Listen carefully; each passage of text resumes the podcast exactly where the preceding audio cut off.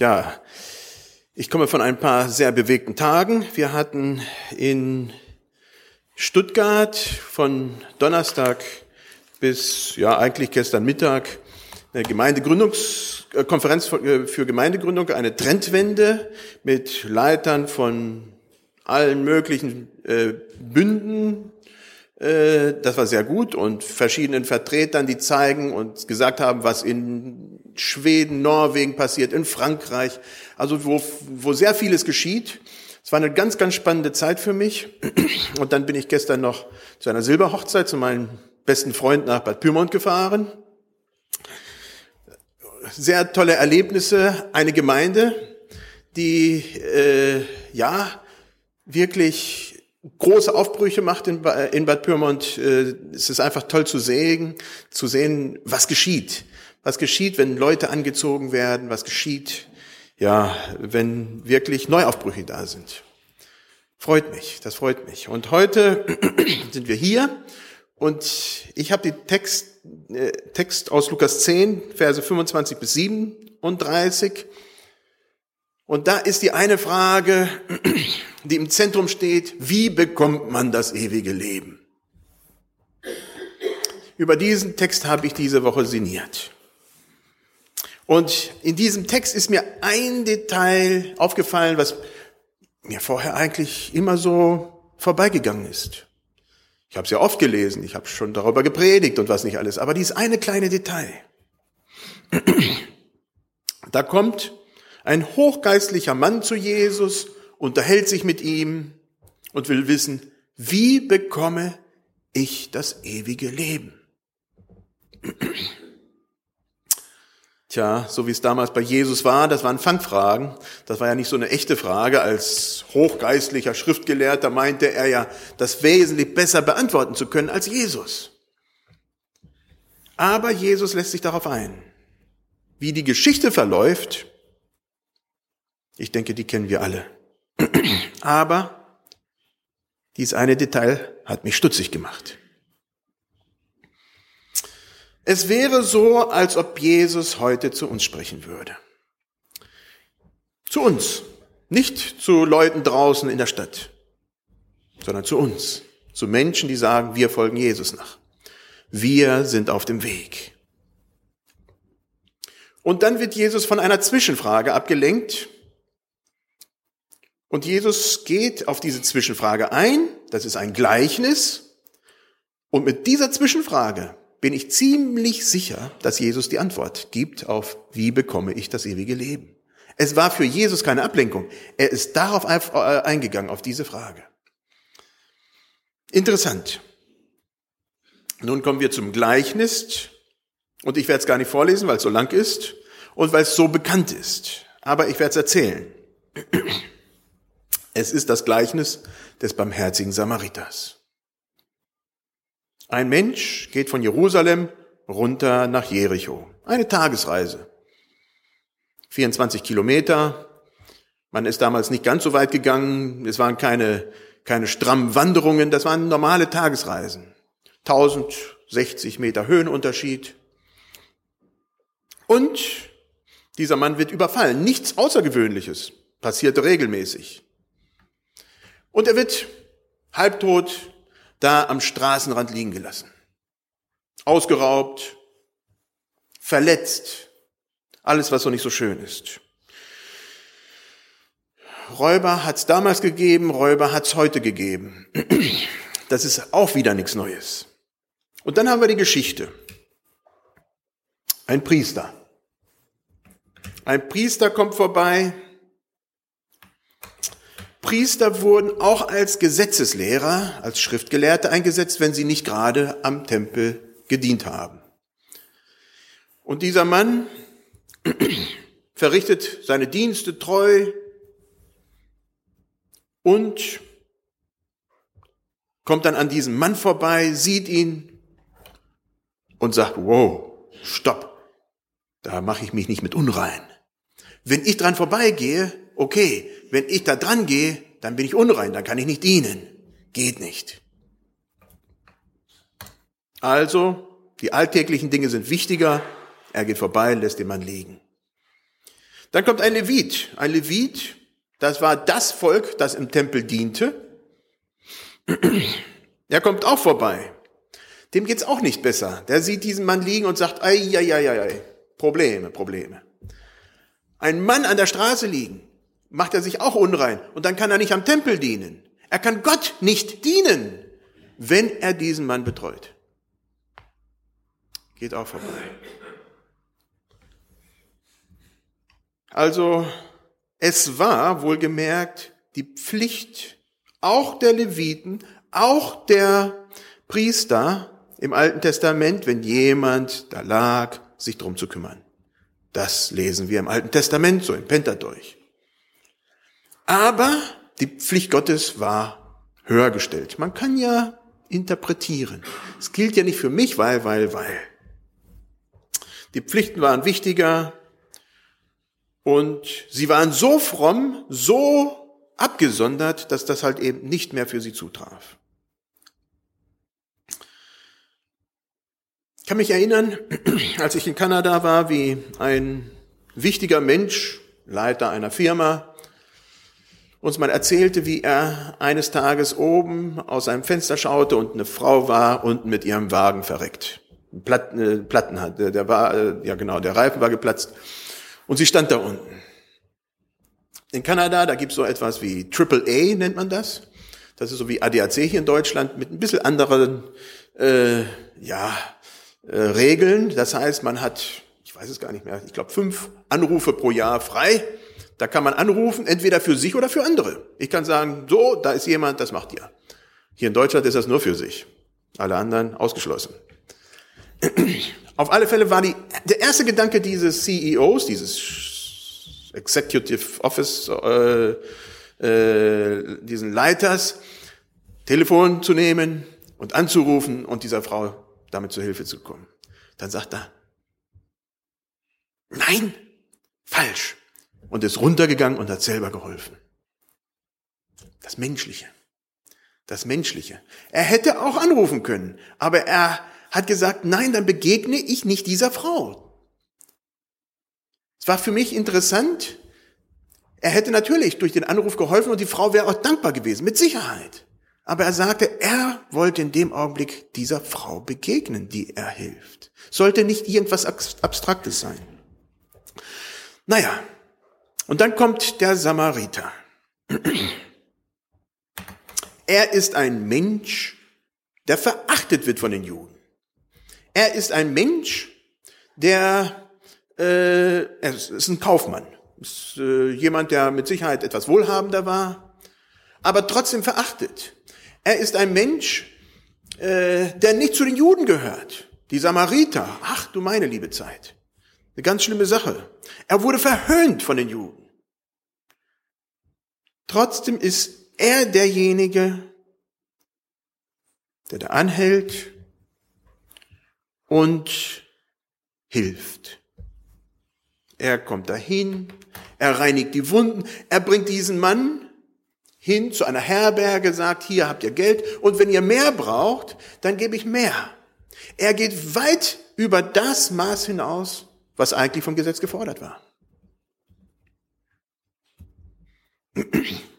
Hier haben wir zwei Bilder von Rembrandt, die dieses zeigen. Einmal wie dieser Mann da überfallen und beraubt unten liegt, voll am Ende. Und der barmherzige Samariter nimmt sich seiner an mit Tüchern. Man sieht da auch, dass das mit Sicherheit ein wohlhabenderer Mann war damals. Ja. Und dann das Bild, wo es dann zur Herberge kommt. Da wird diese arme Person abgeladen, wird ins Haus gebracht und wird betreut.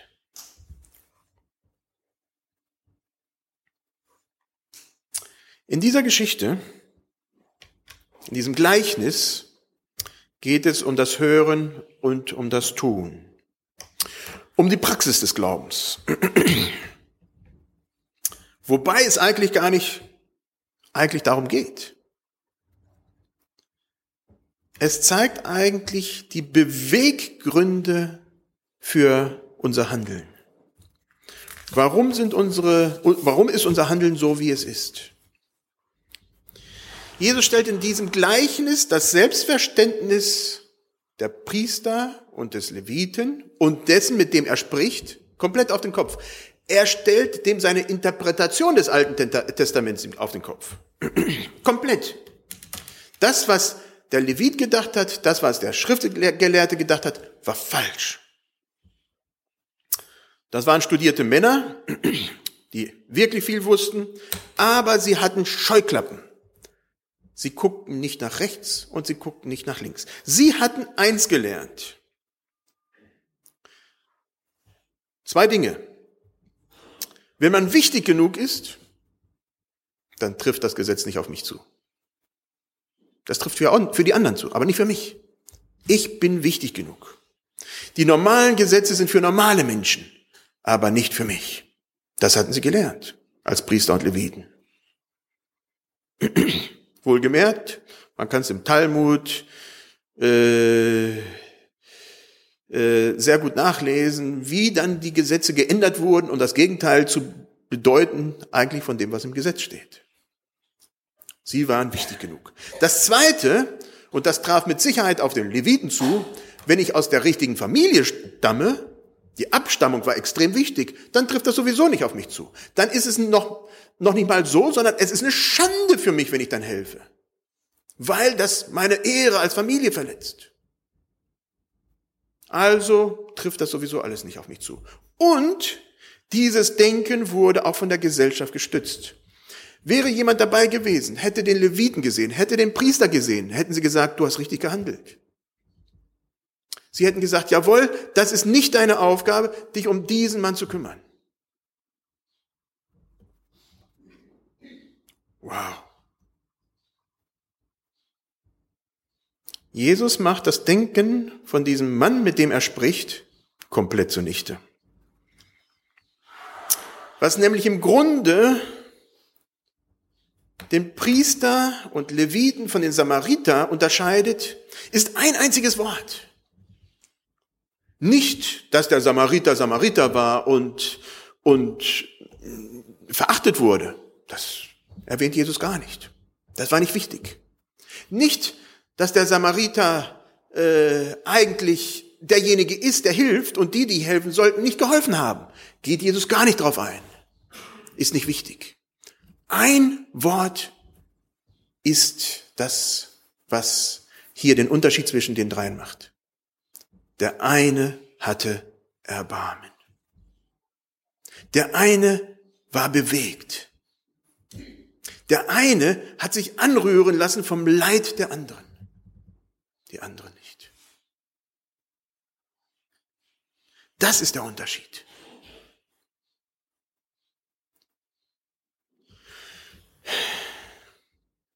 Es geht nicht um Abstammungslinien. Es geht nicht um Wichtigkeit.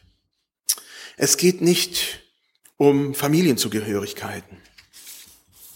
Es geht einzig und allein um dieses eine Wort. Dieser eine Mann sah das und es hat sich bei ihm im Bauch alles gedreht. Das ist das Wort. Das bleibt nie zu Mai. Es hat sich ihm alles im Bauch gedreht. Es hat ihm wehgetan.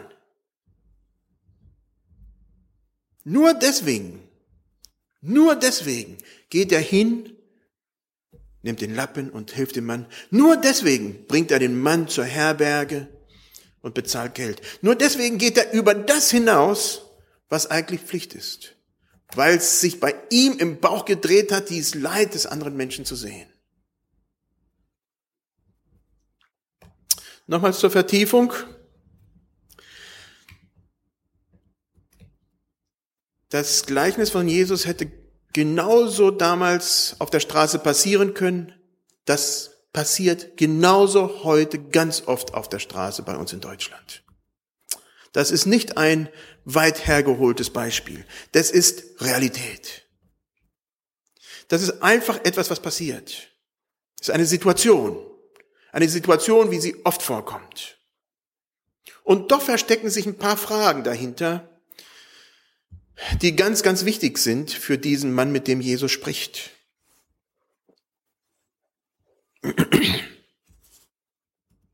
Wie kann es sein, dass er als Schriftgelehrter an einem zutiefst barmherzigen Gott glaubt, aber es auf sein Leben überhaupt keine Auswirkung hat?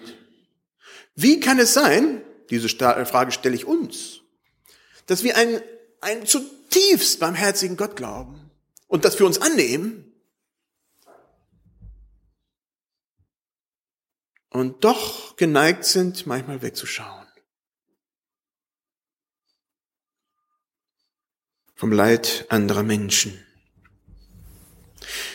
Wie kann ein Nachfolger Gottes, das ist die zweite Frage, kein Erbarmen haben? Wie kann ein Mensch, der sich Nachfolger Gottes nennt, kein Erbarmen im Angesicht des Leides anderer Menschen haben? Ist das möglich?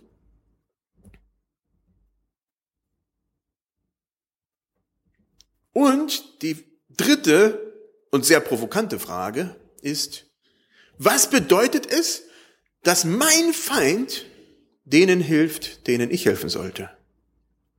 Was sagt das über den Feind aus? Habe ich da falsche Bilder im Kopf?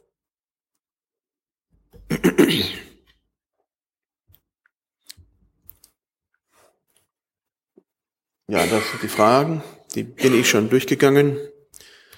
Und das sind provokante Fragen, die Jesus nicht so direkt stellt, aber die mit Sicherheit klar an diesem einen Mann kommuniziert wurden, mit der, äh, dieser Person, mit der Jesus spricht.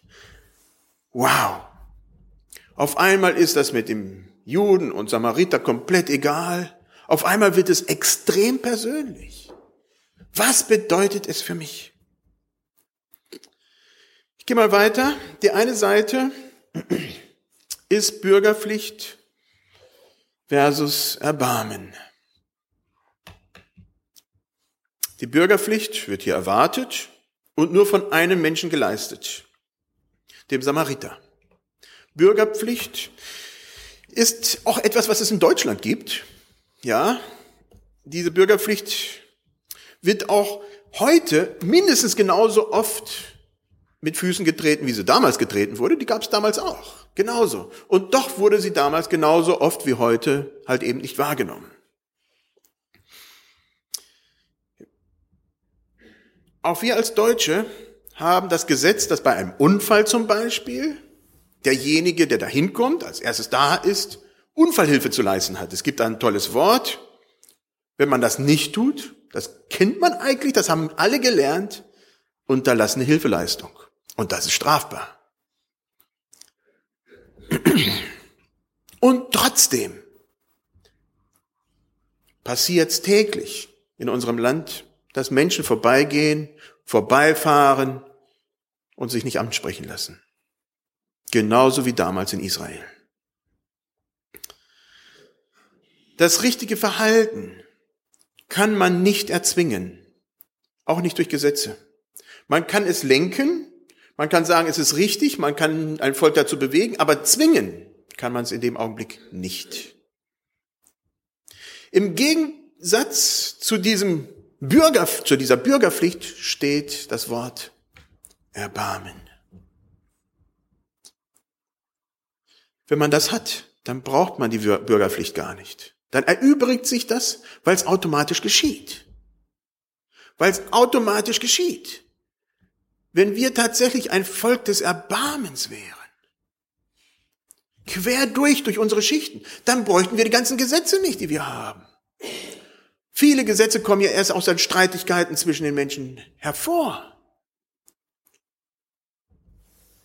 Dieses Erbarmen beeinflusst den Samariter so stark, dass er hingeht und anpackt. Dieses bewegt ihn so stark, dass er weit über das hinausgeht, was er tun soll.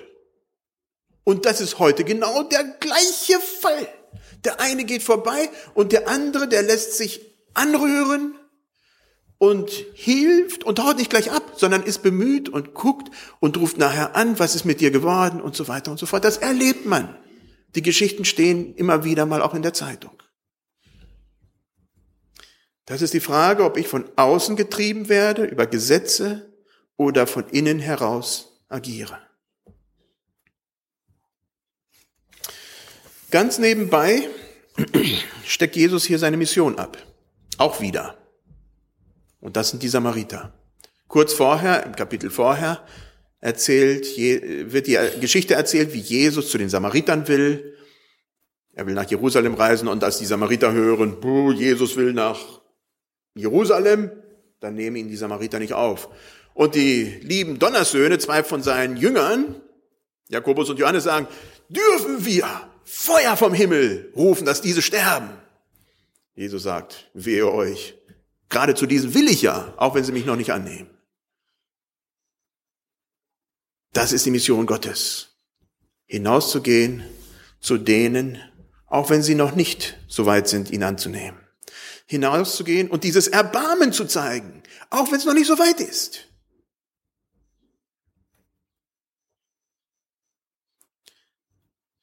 Wie bekommt man das ewige Leben? Das war die eigentliche Frage. Das war die Frage, die am Anfang stand, bevor Jesus dieses Gleichnis erzählte. Wie bekommt man das ewige Leben? Die Antwort liegt nicht einfach nur im richtigen Handeln. Sie liegt viel, viel tiefer.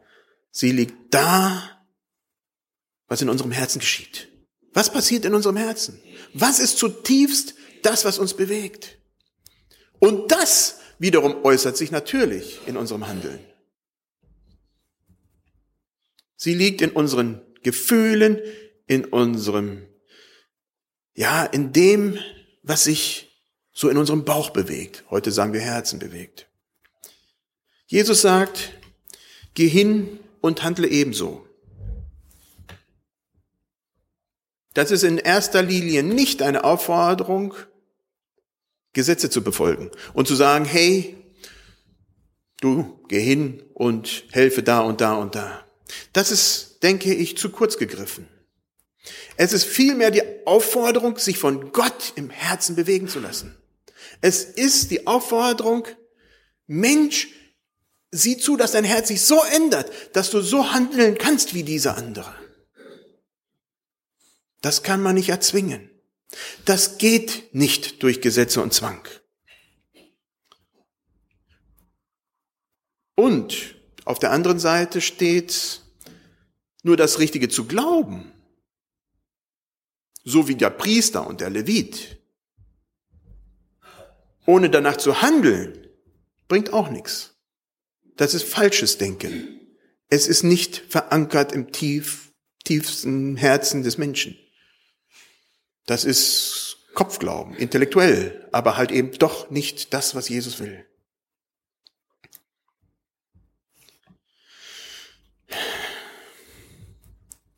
Meine Aufforderung, geh du hin und handle ebenso.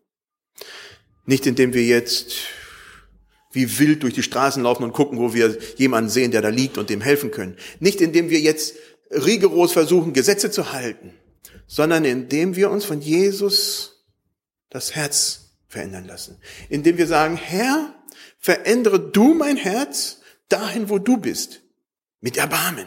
Fülle du mich mit dem, wer du bist. Ich will sehen, dass das in meinem Herzen und in meinem Leben Auswirkungen hat.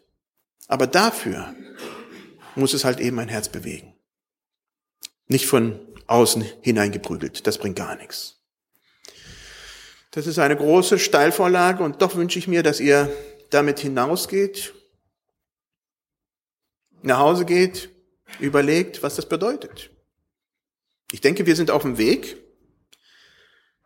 aber ich denke auch, dass da Steigerungsstufen möglich sind, dass da Veränderung möglich ist, dass wir hineingehen und sagen, Herr, ich will mehr von dem, wer du bist. Ich will auch mehr, dass andere Leute das, dieses Erbarmen, was du mir gegeben hast, auch tatsächlich von mir merken. Lass uns soweit möglich ist aufstehen zum Gebet.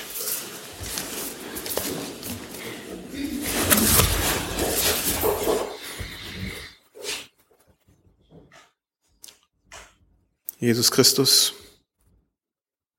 verändere du uns jeden Tag neu.